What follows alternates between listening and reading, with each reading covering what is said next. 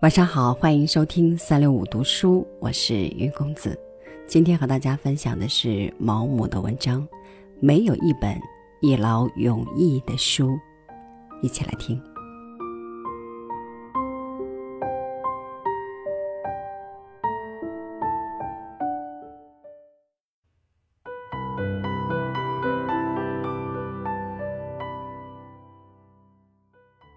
当我成为一名医科大学生后，我进入一个新的世界。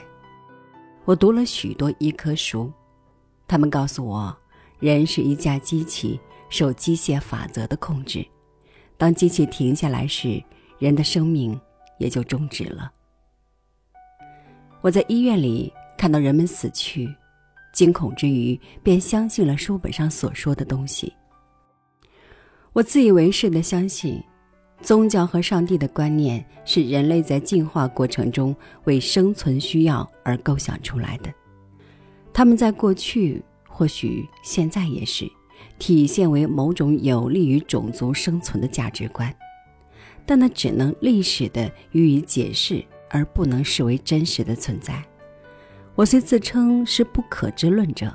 但在心灵深处，却把上帝看作是有理智的人必须加以拒绝的一种假设。然而，要是根本就没有那个把我投入永恒之火的上帝，也根本没有可以投入永恒之火的灵魂的话，要是我只是机械力量的玩物，生存竞争就是它的推动力，那么我就不明白了。像人们曾经教导过我的善，到底还有没有意义？我开始读伦理学，我用心啃完一部令人生畏的巨著，我最后得出结论：做人的目的不是别的，只是为了寻求自身的快乐，即使是舍己为人，那也是出于一种幻想，以为自己所要寻求的快乐就是慷慨大方。既然未来是不确定的，及时行乐便是理所当然的常识。我认定是与非只是两个词，行为准则不过是人们为保护各自的利益而形成的一种习俗而已。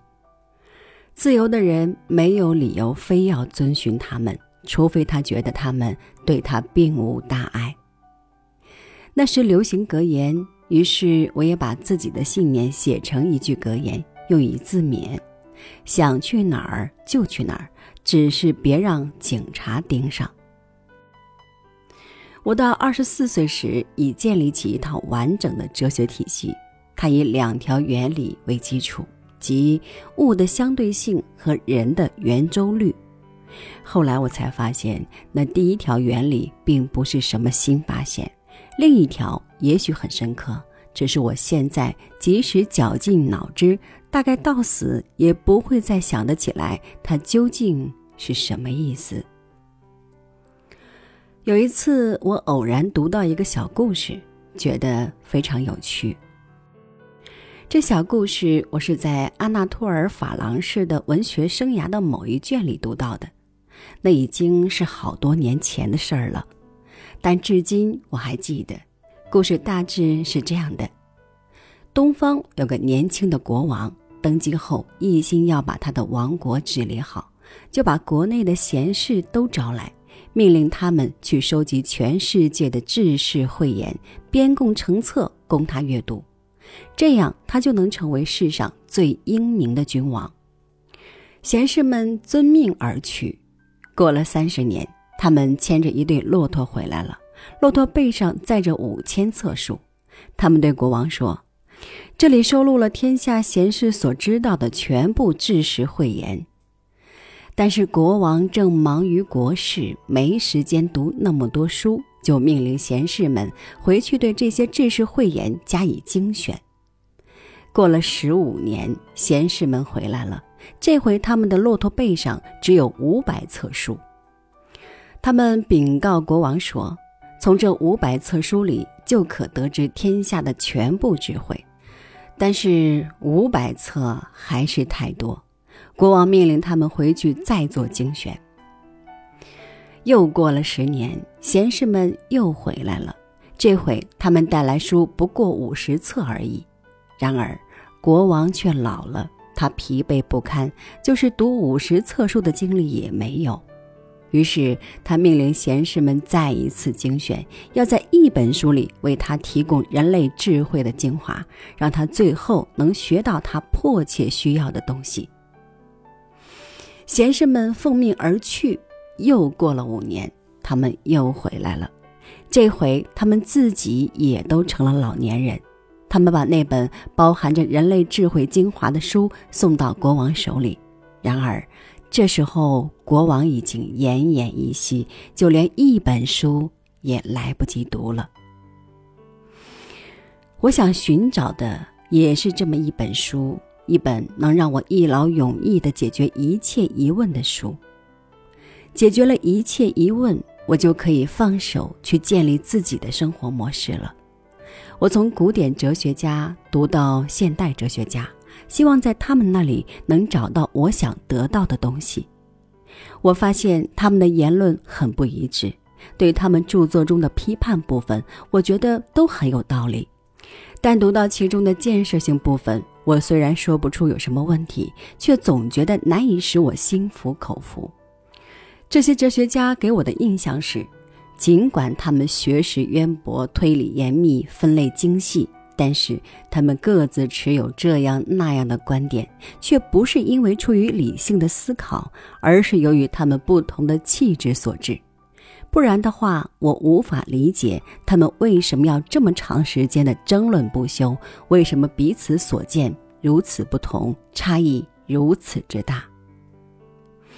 我好像在哪里读到过，费希特曾说：“一个人持怎样的哲学观点。”取决于他是怎样的人。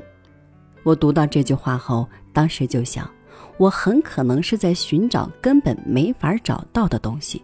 于是我就想，既然在哲学上并不能存在适合于每一个人的普遍真理，而只有符合个人气质的真理，那么我只好缩小探索范围，去寻找一个其哲学体系配我胃口的哲学家。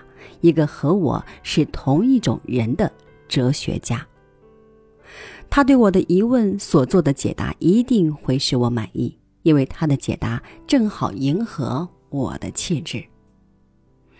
有一个时期，我对美国实用主义产生了浓厚的兴趣。我曾读过英国名牌大学的教授们写的哲学著作，从中并没有得到什么教益。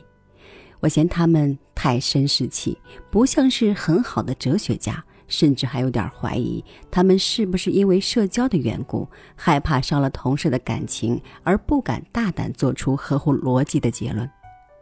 实用主义哲学家却很有活力，他们生气勃勃，其中最重要的几位文笔也很好，他们写到了我一直没法想通的那些问题，而且写得深入浅出。不过，尽管我很希望相信，却还是不能像他们那样相信真理就是我们用来达到实用目的的工具。我认为，作为一切知识基础的感性资料是客观存在的，无论对你来说是否有用，它们总是存在着。此外，他们还说，如果我因相信上帝的存在而得到了安慰，那么上帝对我来说。就是存在的。对这种说法，我也觉得不舒服。最后，实用主义再也不能使我感兴趣了。我觉得读伯格森的书特别有趣，但特别难以让人信服。